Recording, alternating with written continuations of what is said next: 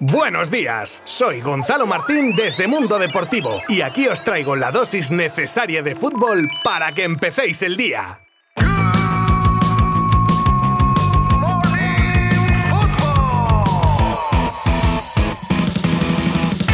Lunes 9 de enero de 2022. Bienvenidos todos a un nuevo Good Morning Football de inicio de semana, donde comenzaremos, como no podía ser de otra manera, con un rápido repaso a los partidos jugados ayer en la Liga Santander. Como siempre digo, nuestro tiempo es limitado y si queréis conocer más detalles de otras categorías u otros deportes, solo tenéis que visitar www.mundodeportivo.com o nuestras redes sociales. Empezaba la jornada dominical con el empate a uno entre Rayo Vallecano y Real Betis, goles de Bayou y Canales, donde los andaluces aguantaron lo que pudieron teniendo que jugar toda la segunda parte con un hombre menos. Después se enfrentaban Sevilla y Getafe, donde los locales se adelantaron por medio de Rafa Mir en el minuto 22 y ya el equipo de Lopetegui fue muy superior y aseguraba unos 3 puntos de oro para seguir la estela del líder. Otro partido con un claro dominador se jugaba después en Pamplona entre Osasuna y Cádiz, que se llevaban los locales por 2 a 0 goles de Budimir y de Quique Baraja. Posteriormente, resultado gafas en derby vasco entre Alavés y Athletic, que fue muy intenso, pero igualmente con pocas ocasiones. Todo ello para terminar el domingo con el partidazo entre Villarreal y Atlético de Madrid que acababa empate a dos, goles de Correa y Condogbia para los visitantes y de Pau Torres y Alberto Moreno para el submarino amarillo. Partido trepidante, con un golazo de Correa desde 50 metros, con penalti, con gol anulado por el VAR, con una expulsión. Dominaba un poco más el equipo de Emery y los del Cholo mejoraban algo en la segunda parte. Y hoy cierran la jornada Español y Elche, los catalanes buscando acercarse a puestos europeos y los ilicitanos necesitados de puntos para poder salir de la zona de descenso. Como no, podréis seguirlo minuto a minuto desde nuestra página web.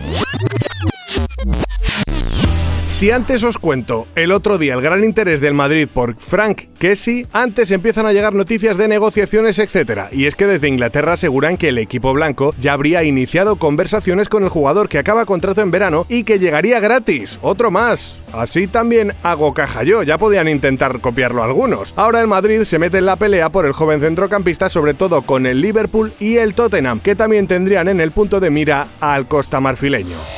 Llevamos ya algunos años esperando la explosión de Ricky Puig y parecía que siempre pasaba algo. Incluso se decía de manías de algunos entrenadores. Hay dos cosas que son innegables, que Ricky Puig es muy querido por la hinchada blaugrana y la segunda es que no acaba de cuajar. Y cuando ya pasa con varios entrenadores, yo... Mm, ¿Qué queréis que os diga? Por mucho que haya sido pro Ricky, empieza a pensar que pasa algo más, que hay algo que no sabemos. Sobre todo cuando todos pensábamos que con Xavi podría dar ese salto y nada, más de lo mismo, incluso llegando a, como el partido del otro día en Granada a sacar antes a otro canterano Álvaro Sanz que al propio Ricky, por cierto con mensajito incluido en rueda de prensa postpartido. Lo escuchamos. Teníamos que controlar el partido, al final estábamos teniendo muchas pérdidas, Álvaro es un, es un jugador que nos da mucha posesión de balón, no pierde balones, fácil, es un jugador que da fluidez al juego y lo necesitábamos. Y es que también en el partido de Copa lo cambió al descanso y tuvo toque de atención cuando al ser preguntado Xavi decía que no nos podían dejar centrar, refiriéndose al 6, pues antes con otros tenía la baza de ser canterano, pero con Xavi Hernández, si no consigue espabilar, ese crédito se le va a acabar a pesar de ser también ojito derecho de la porta, pero el equipo es lo primero.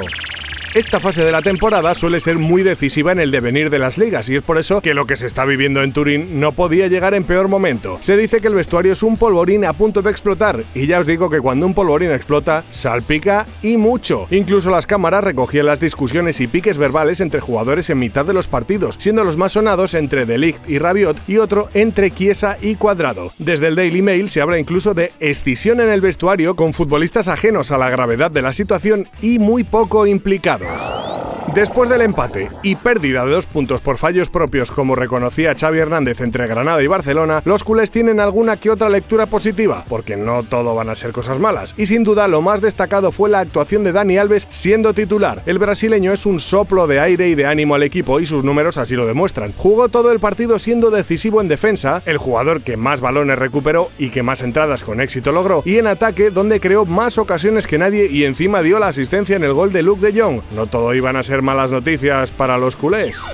El mercado de fichajes de invierno ya está abierto desde hace días y las salas de máquinas de equipos de media Europa están a todo trapo. Otra cosa es que de momento no estén saliendo muchos fichajes, pero vamos, que se están fraguando cosas ya os lo digo yo. Una de ellas es la renovación o intento de renovación de Haaland con el Dortmund y así lo dice Sebastian Kell, director deportivo del equipo alemán, que cree que sus posibilidades no son tan malas y que a la espera de una reunión con el noruego, que ya va siendo hora, todo dependería de él.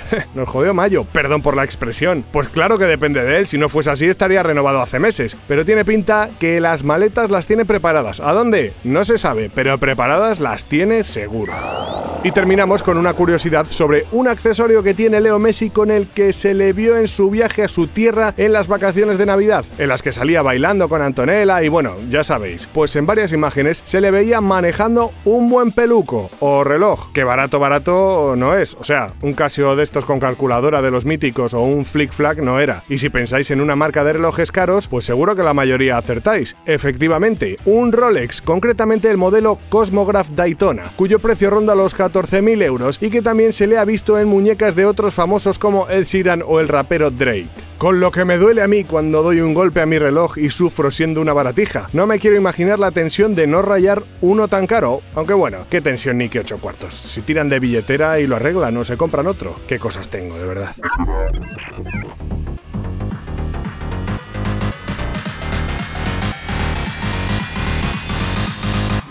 Pues hasta aquí el Good Morning Fútbol de hoy. Muchísimas gracias por empezar la semana conmigo y con las noticias más destacadas del mundo del fútbol. Mañana volvemos de nuevo con repaso del partido de hoy, cómo queda la clasificación de liga y muchas noticias y curiosidades más. Hasta mañana. Mundo Deportivo te ha ofrecido Good Morning Fútbol, la dosis necesaria de fútbol para comenzar el día.